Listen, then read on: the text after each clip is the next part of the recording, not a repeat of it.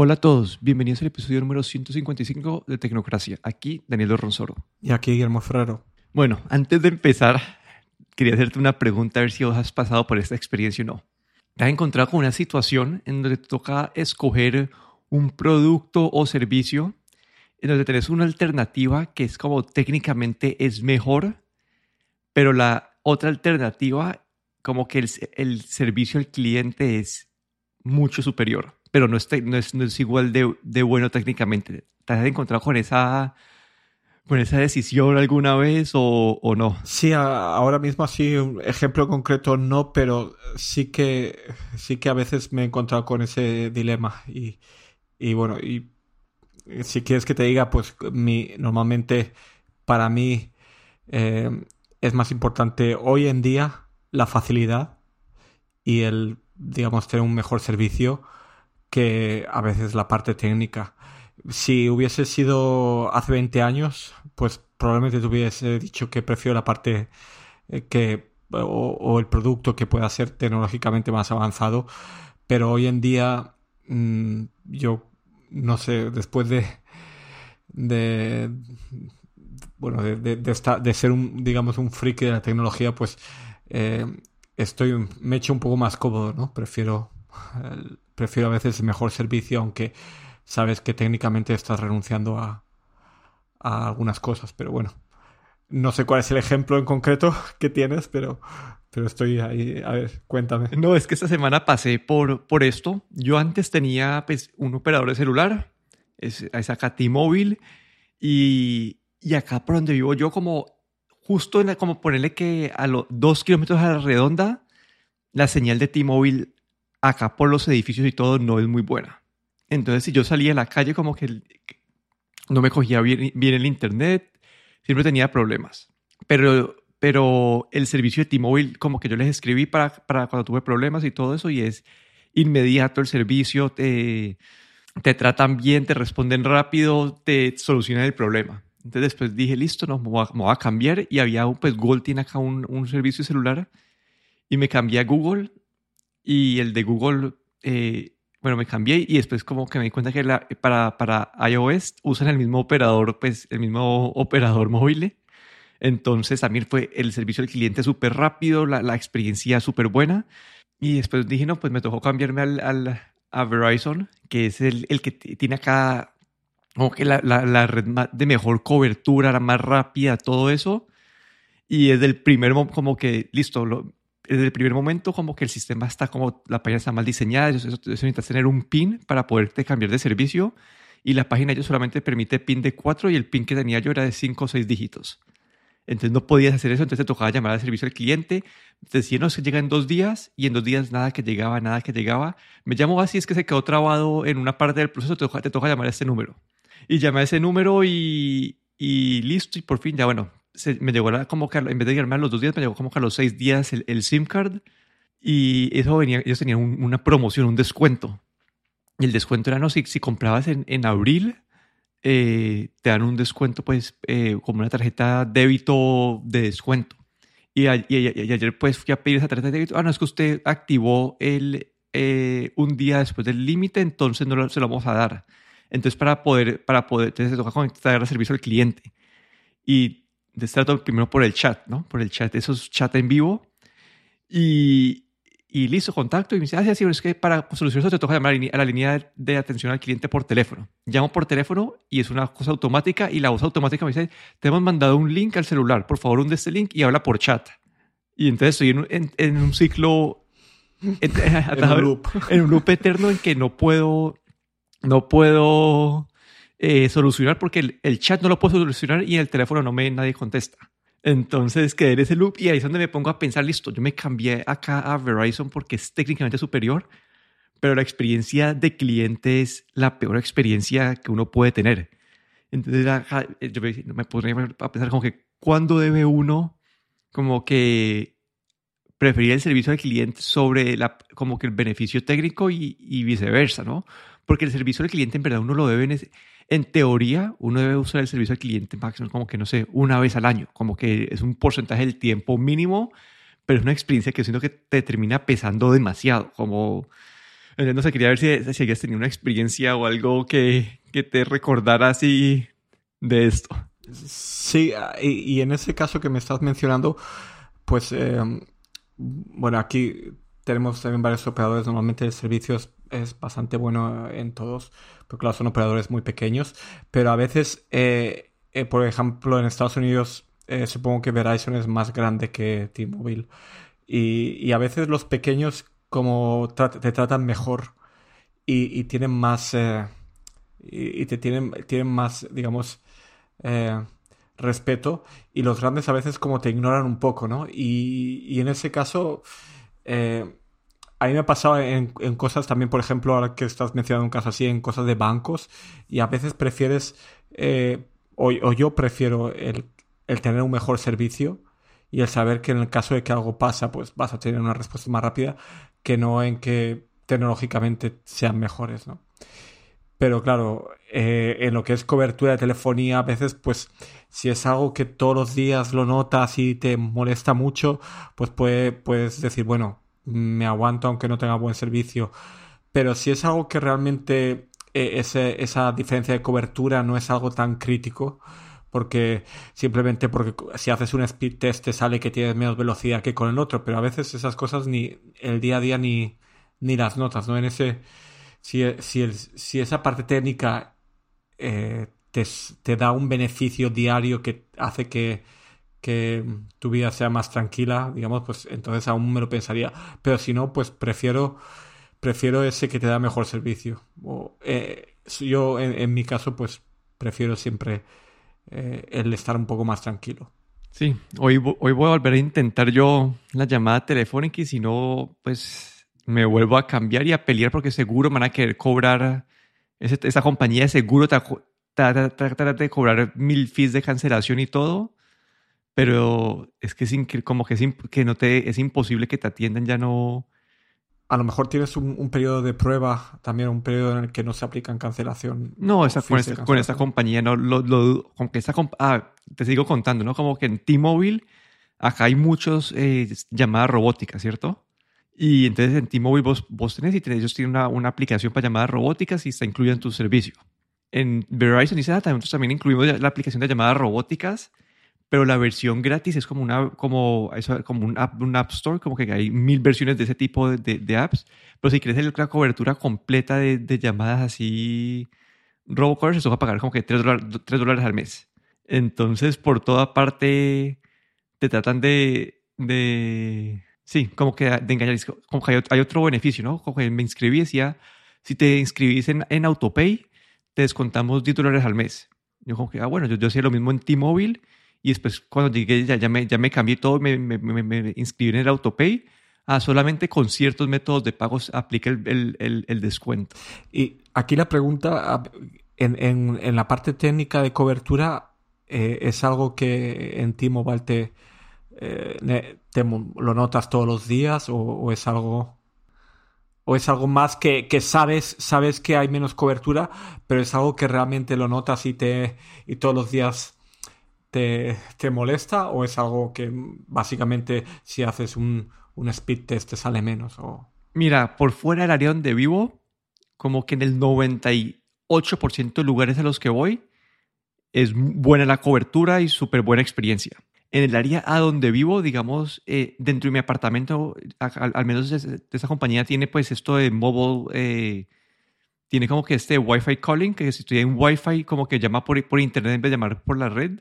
Entonces, eh, entonces no tengo problema con las llamadas porque estoy, pues, en la casa tengo Wi-Fi. Pero si no, si no tuviera eso, dentro de mi apartamento la señal de celular no existe, pero acá tengo Wi-Fi.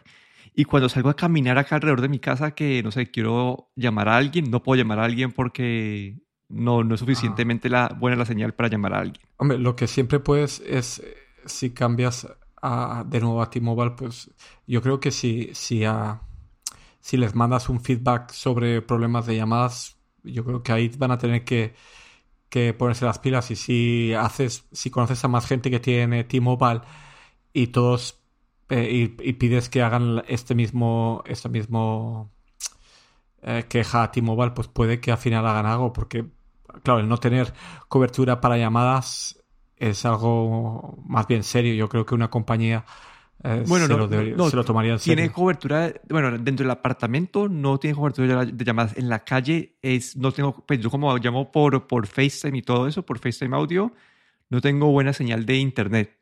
Ah, para datos. Para datos, sí. Yo me pregunto si uno con ellos, en teoría, acá T-Mobile tiene pues, la, red ya sub 5G. No sé si no tuviera, si tuviera esa red, eh, tal vez ahí la experiencia fuera mejor. Como que no sé si... A lo mejor es cuestión de unos meses y, y, arreglan, lo arreglan, claro. Sí, pero bueno, no sé, esa fue mi experiencia esta, semana y quería... Sí, pero esos operadores grandes que tienen estos tipos de servicios tan malos, que lo tienen todo automatizado y que a, mí eso me desespera. Pero bueno, cambiando de tema, ¿cómo te ha ido con el AirTag? Pues la verdad es que eh, me llegaron el, el viernes eh, y eh, bueno, me sorprendió el, bueno, lo, pequeñas, son bastante pequeños, eh, ligeros. lo, he, utilizado aquí por casa, es muy bueno para, detectar el, dónde está la aplicación, el interfase. me, parece, me parece muy bien hecho. me sigue la cosa que ya comentamos creo en el episodio pasado y, y me sigue pareciendo eh, lo, más lo, que menos me gusta es que básicamente hasta que no me compre un accesorio no lo puedo utilizar con las llaves, por ejemplo. Y eso es algo que me molesta bastante, ¿no? Eh, eh, recuerdo que me mandaste una foto, tú tienes también el tile y el tile tiene ahí, es un poco más grande, pero tiene ahí un, agujerito que lo puedes enganchar directamente a tu llavero. Pero el que el AirTag así de, de principio sea como una moneda sin ninguna opción para enganchar, pues es un poco molesto. Eso me es algo que por ahora no lo puedo utilizar con las llaves hasta que no me llegue el accesorio. Y el accesorio no va a estar en stock hasta finales de, de mes, así es que me toca esperar. Pero aparte de eso, pues me parece que bueno, está, muy bien hecho. Eh, conociendo o sabiendo cómo funciona, que funciona a través de, de, de la red, este tipo de digamos, red virtual que tienen, que forman todos los dispositivos de Apple, pues sabemos que va a tener muy buena cobertura allá donde vayas, que si lo pones en una maleta de viaje eh, va a ser muy fácil de, poder hacer, traquear tu maleta. Pero ya te digo, el, ese, esa cosa que Apple nos hace siempre nos deja así un poquillo con... Sabemos que, que, digamos, eh, va a ser muy bueno, pero podrían haberlo hecho un poquito mejor para no tener que gastar tanto dinero. Pero bueno, eso, así, eso es básicamente mi, impresión. Sí, ahí yo, yo para agregar es, bueno, en cuanto a tamaño, como sin, la, sin, el, sin el estuchecito y todo, es como más pequeño que el tile, una gotica más grueso, como que en la superficie horaria como que es más pequeña, pero una gotica más grueso.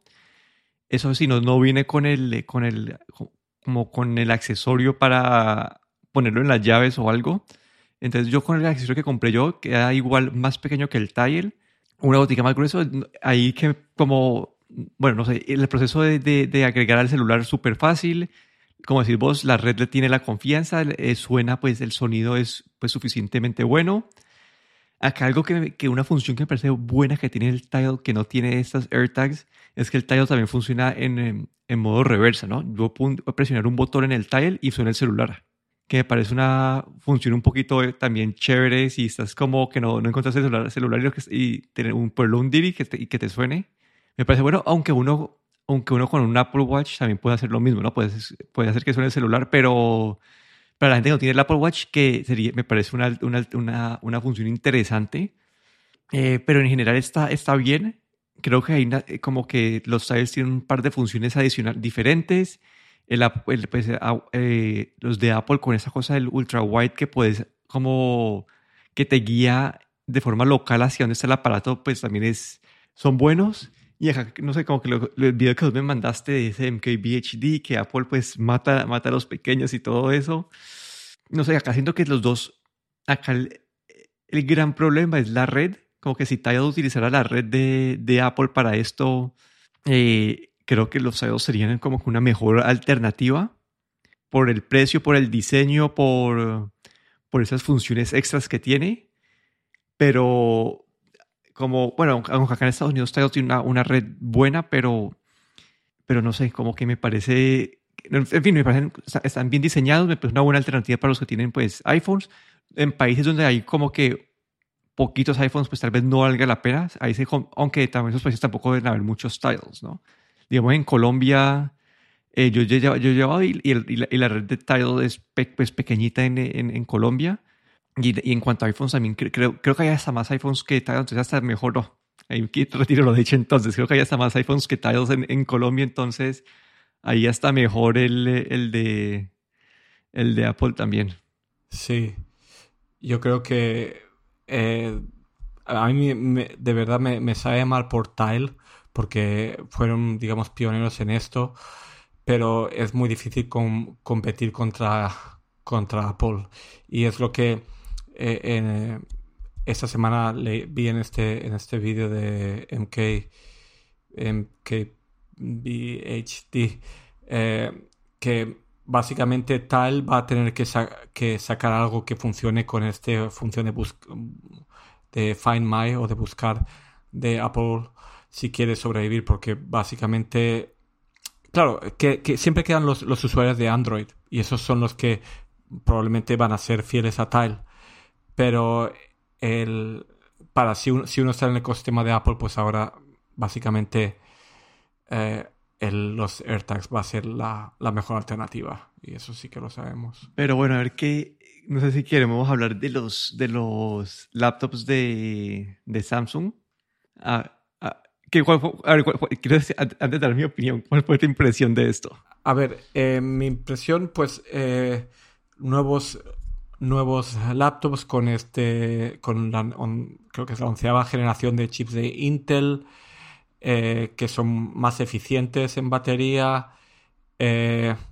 Lo más interesante que me parece a mí, primero las pantallas AMOLED, que me, parece, mm, me parecen, eh, por lo que tengo entendido, pues estas pantallas AMOLED son más brillantes, ¿no? Se pueden creo que incluso comparar con, con tecnología LED, ¿no?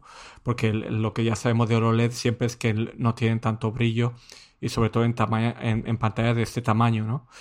Pero claro, Samsung ahí son productores también de pantallas y, y, han, toda su tecnología, pero dicen, por lo que he oído, pues eh, estas pantallas AMOLED son bastante, bastante brillantes.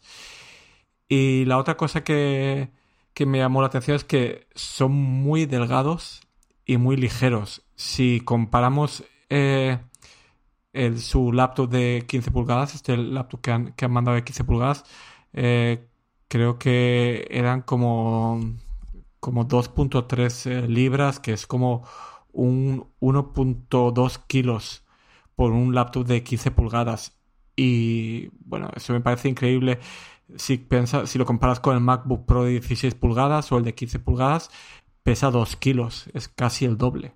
Y un, un, laptop de 15 pulgadas eh, así de ligero, pues la verdad me parece, me parece increíble. Luego también van a traer opciones con conectividad de 5G. Eh, eh, creo que eso va a ser. No, no, las primeras modelos van a ser con Wi-Fi y luego más adelante van a sacar con conectividad 5G. Así es que, bueno, pues me parece una, una alternativa pues eh, al, en el mundo Windows pues unos laptops de, digamos, que están, yo diría que por encima ¿no? de, de lo, los otras alternativas que hay para Windows. Sí, ahí yo estaba también la, las funciones o partes que hacen que se diferencie este Galaxy Book Pro y el Book Pro 360 es uno, su tamaño y, y, y peso, que lo hace uno de los más pequeños que hay en el mercado y aún así le pudieron poner un puerto eh, USB tipo, creo que es USB tipo A. Y, y ahí lo que, y bueno, y la pantalla AMOLED, pues eso te va a hacer reproducción de colores pues mucho más naturales y, y mejor contraste. Acá lo que me pone a dudar a mí son dos cosas, ¿no? Son uno, cómo va a ser como esta pantalla AMOLED, pues eh, en cuanto a su, a su, a su brillo porque algo famoso que tienen el, problema de las pantallas AMOLED contra las LED es que son mucho, tienen mucho menos brillo. Entonces, utilizarlas en lugares con mucha luz es, puede ser una pura experiencia. Entonces, quiero saber, uno, cómo queda acá Samsung con esto. Y dos, cómo va a ser la vida de la, la duración de batería. Porque el procesador de Intel sabemos que son procesadores buenos, como que ahí no, eh, no, hay, no hay mucho que discutir. Puede que estén como que eh, underclocked o, más, o un poco más lentos para, para manejo de, de, de, batería en, en, estos laptops. Pero entonces ahí lo que, lo que me queda dudando es, uno, qué tan buena experiencia vas a tener de uso de este tipo de pantalla. Y la dos es el, la, la, vida de batería en esto súper delgado, en esos computadores, sí, esos computadores súper delgados. Entonces, pero se ve un computador súper bien armado, bonito, eh, sí, como que se ve ah, como que algo muy bueno para competirle a los, a los de Microsoft que acabaron de sacar y competirle pues a Dell que, que es como el líder en este área. Sí, habrá que ver porque ellos dicen que hasta 17 horas de batería, pero bueno, eh, seguramente son con los settings a mínimo, ¿no? Entonces habrá que ver también, como dices, las reviews para ver realmente cuánto duran estas baterías y cuán brillantes son estas pantallas de AMOLED que dicen que, bueno, son, que son más brillantes que las, no, las de OLED normal, pero también habrá que ver, sobre todo en, en exteriores. Yo no sé qué, yo no sé si compraría eso o sí, quiero ver las reseñas antes de tomar decisiones porque creo que muchos de los factores que, que me ponen a dudar son cosas que pueden resolver en un, sí, que pueden resolver en un, en un review y al final cuesta, este, al final el precio está como que idéntico, como que lo, pusieron de precio idéntico como que a un MacBook, a un MacBook Air. Entonces ahí creo que la comparación no es tanto contra el MacBook Pro, pero contra este MacBook Air y lo que quería, quería comparar el peso del MacBook Air que son ¿Cuánto fue que el de 13 pulgadas? ¿Cuánto dijiste que pesaba? 1.29 kilos el MacBook Air y este de aquí. Este 890 gramos creo que era. era el, el, modelo más pequeño 870 gramos. Uy, es que eso es. 13 pulgadas, 870 gramos. Es ya. Sí, casi, que, la, casi que la mitad de. Y un grosor de 11.2 milímetros. Sí, entonces ahí bueno, entonces ya con esta información y este contexto, como que veo que en cuanto a precio y specs están muy alineados con los, con los de Apple. Ahí entonces lo que, la duda que me queda a mí es, sí, justo entre lo de la batería y creo que toca esperar a ver las reseñas para poder juzgar esto bien, ¿no? porque si, si el, no sé, el MacBook Air te dura la batería 15 horas y este le va a durar 7 horas y el resto de los specs parecidos, aparte pues de aparte pues de la pantalla táctil, como que yo preferiría mil veces el, MacBook, pero si son comparables, si, si, la calidad de la pantalla es comparable, ah, bueno, y toca mencionar que estas pantallas son todas 1080p, ¿no? No, no llegan a ser eh, ni siquiera eh, Quad HD ni nada de eso, ¿no? Eso era algo que me faltó mencionar. Y sí, puede que la, que la pantalla tenga, pues, sea más bonita, pero no es de la misma resolución que, que las pantallas de Apple. Sí, entonces ahí eso también a considerar que la resolución no es tan alta o tan buena como las del MacBook y un computador que tenga esta, pues, este Quad HD o, o, 4K. Entonces hay como que hay, ¿no? Sí, hay muchos trade-offs o decisiones a tomar que es, puede tener esta, este mejor contraste, estos colores más bonitos, pero sí, pero toca ver y tal vez cómo llegar a ese, a ese, nivel de batería. Ellos mencionan acá es que, 20, eh, es que 21 horas de batería Toca ver cómo llegan a, ese, a, esa, a esa batería. Y eso, en las reseñas, toda esta gente hace unas pruebas estándares para, para comparar eso. Y tengo curiosidad, ahí lo podemos mencionar cuando, cuando ya escuchemos las, las, las reseñas de todo esto y junto con los de, con los de Microsoft y con los nuevos de Dell, ya podemos tener como que un mejor balance de, este, de esta gama del mercado de laptops y, y entender mejor dónde, dónde está posicionado cada uno. Pero bueno, como que esa fue nuestro episodio, unos dolores de cabeza y decisiones contra el servicio de cliente, los AirTags y unos nuevos laptops para tomar en cuenta. Aquí me despido, Daniel Dorronsoro en Twitter en arroba de Dorron. Y aquí Guillermo Ferrero en Twitter arroba galletero.